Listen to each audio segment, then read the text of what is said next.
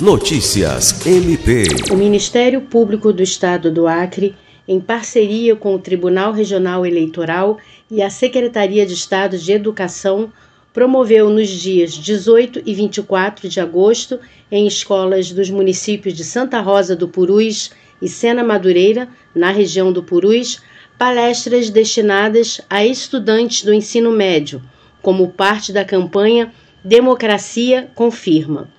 Nos dois municípios, as palestras foram ministradas pelo promotor de justiça Thales Ferreira, que abordou temas como a segurança das urnas eletrônicas, importância do voto consciente, orientações para a data do pleito e o combate às notícias falsas relacionadas aos candidatos.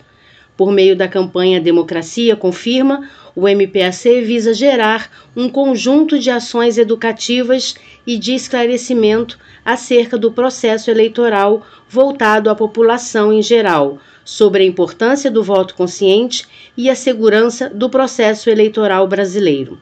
Lucimar Gomes, para a Agência de Notícias do Ministério Público do Estado do Acre.